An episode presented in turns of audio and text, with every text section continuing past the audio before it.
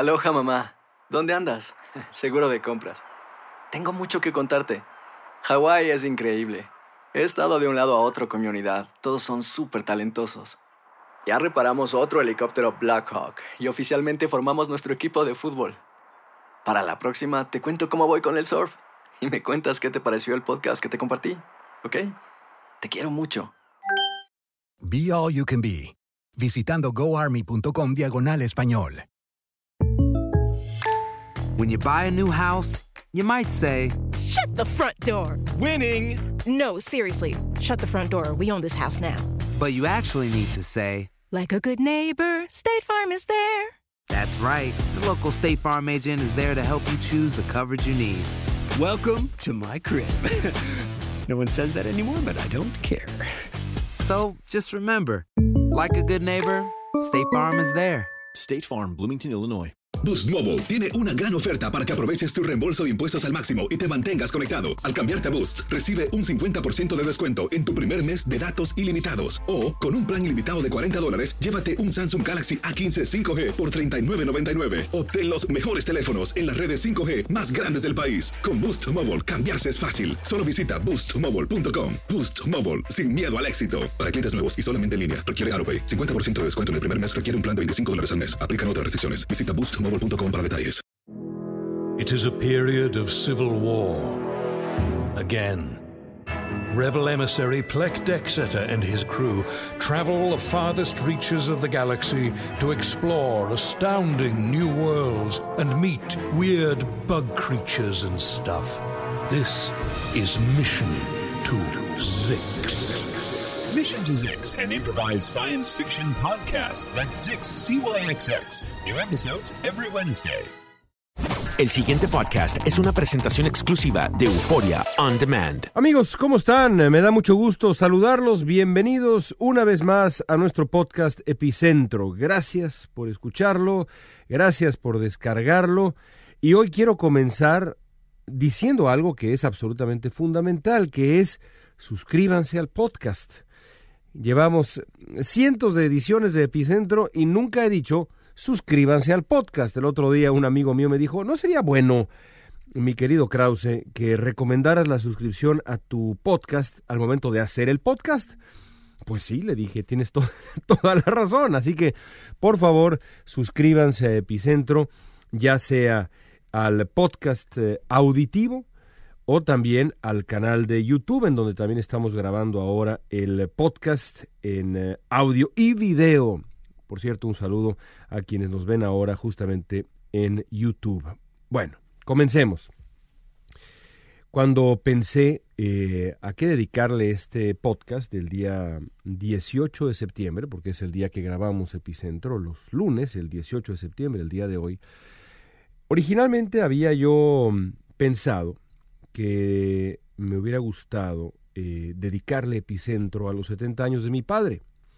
Mi padre cumplió 70 años el 16 de septiembre y publiqué un artículo en el Universal que fue bien recibido, un artículo escrito pues desde lo más profundo de mi ser, ¿qué puedo yo decir? Eh, pero luego pensé que no, que no era el momento, a pesar de que estamos hablando de los 70 años de mi viejo, de hablar de él. Ya escribí lo que escribí y creo que hay temas mucho más urgentes que celebrar una vida celebrable, sin duda, como la de mi padre. Eh, y para quien quiera eh, saber qué iba yo a decir, más o menos, pues está el texto en Universal. Pero hoy quiero hablar de, de Mara Castilla. Hoy quiero hablar de lo que ocurrió con esta joven mujer de 19 años de edad, originaria del estado de Veracruz, que vivía en Puebla, con su hermana Karen, una mujer alegre, una mujer dulce, una mujer hasta donde sabemos todavía con dejos infantiles, pero también una joven mujer viva completamente, eh, llena de amigos, eh, llena de alegría. Por uh, sus redes sociales sabemos que le gustaba la fiesta, que disfrutaba también de vez en cuando salir con los amigos, beber una buena cerveza, reír, sentirse segura en su país, en la aventura que estaba pues viviendo, la aventura de crecer, de dejar el lugar donde había eh, a su vez nacido y crecido para ir a, a Puebla y construir ahí una vida, una vida de una joven estudiante, una mujer, además, hermosa. El ejemplo mismo de lo mejor de la juventud mexicana. Una mujer sonriente e, insisto, profundamente alegre, feliz, viva, con, como se dice comúnmente, pero es una frase que en este caso de verdad funciona perfectamente bien, toda la vida por delante toda la vida por delante hasta que el 8 de septiembre pasado salió a, como lo hacen los jóvenes en todo el planeta, a la fiesta con los amigos y al volver decidió pedir un transporte a una aplicación, la famosa Cabify, y le confió la vida al chofer, como hemos hecho Muchos, muchísimos, desde el eh, invento de estos servicios y desde antes con los taxis y con el transporte público y demás. Le confió la vida a un hombre llamado Ricardo Alexis. Eh, aparentemente Mara, y esta historia muchos la saben, pero no está de más, digamos, hacer la crónica breve de nuevo. Mara se quedó dormida en la parte de atrás del eh, automóvil, de este señor. Y con los videos de vigilancia que existen, sabemos que eh, este hombre eh, dudó quizá qué hacer, dio un par de vueltas, encendió la luz del automóvil, aparentemente miró hacia atrás a esta chica de 19 años que estaba pues dormida, postrada en eh, el asiento trasero, y luego armó una faramaya extrañísima para quizá construirse una excusa, una explicación, pero sin pensarlo demasiado, aunque lo pensó, y eso es también parte de lo que hay que mencionar. Sin pensarlo demasiado, se dirigió a un motel hasta donde metió a la chica, la violó y la estranguló. Y luego la envolvió en una sábana del motel y la fue a tirar a una barranca. Y siguió su vida, como si nada hubiera pasado. Dio la explicación que en realidad bajó a la chica unas cuadras antes de su casa, etc. No pasa nada, yo no he hecho nada. Eh, este hombre, por lo demás, estaba, como ya sabemos, pues íntimamente relacionado con el caso. Iba a ser el primer sospechoso, quizá en muchos sentidos hasta el único sospechoso. No le importó a este señor Ricardo Alexis, que por lo demás, hasta donde sabemos, hasta donde tengo entendido, tenía una pareja, era un hombre, eh, era un hombre, pues también con una vida, con una vida, que en un momento dado decidió robarse lo que no era suyo, robarle, robarle la sexualidad a esta joven mujer, robarle luego la vida. Punto y se acabó. Sintió que podía hacerlo y lo hizo. Se ha escrito mucho sobre el tema, eh, hay textos extraordinarios, eh, quizá el que yo más recomiendo, texto relativamente breve, pero estupendo como todo lo que escribe Alejandro, el texto de Alejandro Ope hoy en el Universal, y varios más que se han escrito al respecto. Conforme yo, yo en lo personal he seguido el caso, he, pensado que el caso de Mara Castilla, y hay muchos más, muchos más, el caso de Mara Castilla nos confirma que México es hoy por hoy una cleptocracia. Una cleptocracia, un país en donde la, la norma es el robo, el hurto, el llevarse lo que no es de uno sin temor a las consecuencias. Porque de la misma manera como la corrupción demuestra que México es una cleptocracia, el eh, robo de la vida de Mara, el robo de la sexualidad de Mara, el robo es tan sintomático lo uno como lo otro. Aquel que se roba miles de millones de dólares siendo funcionario público, o eh, cae en un conflicto de interés, o el chofer de Cabify que viola y mata a una joven mujer simplemente porque piensa que puede. Todo está relacionado. Todo está relacionado. Todo tiene que ver con la impunidad. Todo tiene que ver con la falta de Estado de Derecho en México. Todo tiene que ver con este momento que se vive en México, en donde la norma es la cleptocracia, el robo. Y esto nos obliga a los mexicanos a un proceso de introspección muy profundo. Y también aquí me acuerdo del caso de los porquis. Yo escribí un largo texto sobre ese caso con uh, eh, la revista New Yorker. Entrevisté a Javier Fernández, entrevisté a la hermana de Dafne Fernández, todo con la anuencia de la propia Dafne, y seguí paso a paso el caso. Lo expliqué, lo, uh, lo expliqué para los lectores, y lo que descubrí es lo mismo.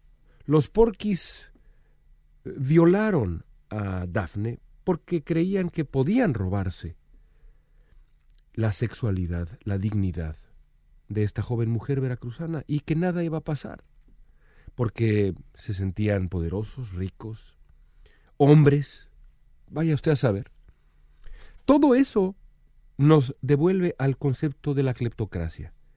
México es un país en donde la norma es robar lo que uno quiera, sin temor a las consecuencias, incluso, incluso cuando el principal sospechoso va a ser uno mismo, de manera evidente, como en el caso de este auténtico desgraciado, por no decir otras cosas, y tengo que averiguar cuántas groserías puedo decir aquí, porque a lo mejor en podcast puedo explayarme. Este auténtico desgraciado chofer de Cabify, Ricardo Alexis. Pero decía yo que nos obliga a un proceso de introspección social y cultural, porque así es. Y eh, me remitió el, todo este asunto de lo que ocurrió en Puebla. Me remitió a una tragedia en un lugar completamente distinto a México. Una tragedia que también he estudiado a fondo por varias razones. Y en parte también se debe a que hay un libro absolutamente canónico sobre esta tragedia y sobre la reacción del país donde ocurrió.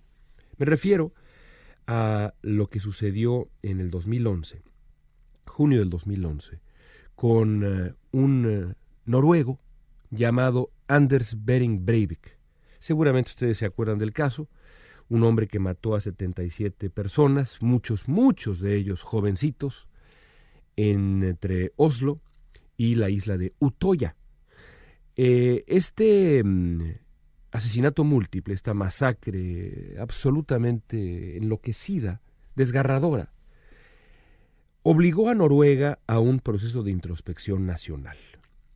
No nada más sobre el caso específico de Breivik, sino, sino el, el eh, contexto social, cultural, educativo en el que había crecido Breivik. Y por supuesto, esto dio paso a, insisto, uno de los mejores libros que yo he leído en los últimos años, un libro llamado Uno de nosotros. Eh, la autora es de apellido Seierstad, si mal no recuerdo.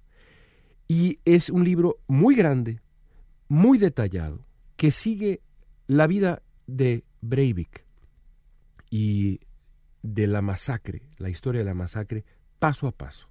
Las hojas en donde Seierstad eh, cuenta eh, la masacre de Utoya son de las cosas más, son estas páginas, de las cosas más absolutamente brutales que he leído en mi vida, pero son profundamente necesarias para nosotros. Y lo son también, y esta es la clave, para los noruegos, y lo han sido para los noruegos, que eh, trataron a Breivik como uno de ellos aceptaron, y de ahí el título del libro, que este hombre capaz de matar a 77 personas, eh, muchos de ellos en Utoya a eh, absoluta sangre fría, apenas a unos centímetros de distancia, sin tocarse el corazón, era uno de nosotros, uno de ellos, parte de la sociedad noruega. Y lo que hay que decir, amigos, y eso es lo que es terrible y durísimo para un mexicano, es que Ricardo Alexis es uno de nosotros. Nos puede no gustar, nos puede doler, pero así como Anders Bering Breivik era un noruego, Ricardo Alexis es mexicano. Ricardo Alexis es producto de México. El camino que llevó a Ricardo Alexis a voltear a ver el asiento trasero de su auto y ver a una chica desvalida, dormida, joven, y decidir que podía robarle todo lo que le robó. Ese camino es una vida mexicana. Así como la vida de Breivik es y fue una vida noruega, y ha sido porque está vivo Breivik, en la cárcel. La vida de Ricardo Alexis es una vida mexicana y yo por eso creo que estamos obligados a aceptar que este hombre, este ladrón de vida y de muchas otras cosas antes, es uno de nosotros. Y por lo tanto tenemos que ver a los ojos qué estamos haciendo mal. Porque un país que explota, descuida, abusa de, trafica a sus mujeres, es un país suicida. Y en el caso de México es doblemente brutal porque cuando uno conoce la realidad mexicana, yo por ejemplo contaba en Twitter hace unos días que he tenido el privilegio de entrevistar a cientos de inmigrantes acá mexicanos. Y si algo tienen en común, si hay un factor que tienen en común, uno es la el carácter heroico de sus madres y sus abuelas, las mujeres de sus vidas. Entonces, en el caso de México, en donde la figura femenina es tan importante, es todavía más repugnante y preocupante y alarmante que ocurra lo que está ocurriendo. Y aquí también tenemos que pensar qué le estamos enseñando a los más jóvenes, qué manera de relacionarse con la mujer le estamos enseñando a los más jóvenes? Si estamos o no demasiado fascinados en México con la narcocultura. Leía yo una pieza también eh, hoy por la mañana, lunes, por la mañana, sobre el efecto de las narcoseries y el, el, el atractivo de la narcocultura en ciertas áreas de la sociedad mexicana y casi, casi se podría decir ya en buena parte de la sociedad mexicana o en su mayoría, porque decía eh, esta nota de Federico Arreola en, el, eh, en SDP Noticias, decía que mm, cuánta gente había marchado eh, terriblemente indignada por la muerte de, Mara, y, y, en la noche habían llegado a ver narcos. todos tenemos que preguntarnos eso. Todos tenemos que preguntarnos qué estamos haciendo mal para que en México pueda nacer, crecer, madurar una vida como la de Ricardo Alexis, el violador y asesino de Mara Castilla. El día que logremos ver a los ojos nuestra realidad, el día que logremos ver a los ojos lo que estamos haciendo mal como sociedad, el día que asumamos que Ricardo Alexis es uno de nosotros, no un desgraciado aislado, sino uno de nosotros, así como Breivik era uno de ellos, ese día daremos un paso adelante para comprender por qué nos están ocurriendo estas tragedias que nos rompen el corazón. Vamos a dejarlo ahí, amigos. Hasta la próxima semana. El pasado podcast fue una presentación exclusiva de Euphoria On Demand. Para escuchar otros episodios de este y otros podcasts, visítanos en euphoriaondemand.com. From Audioboom comes Covert, a new podcast that delves into the murky world of spies, soldiers, and top secret military operations. I'm Jamie Rennell, and together we'll discover the real stories of history's greatest classified missions told by the operatives, soldiers, and journalists who experienced it firsthand. Follow Covert on Spotify or subscribe now on Apple Podcasts, Stitcher, or wherever you find your favorite shows.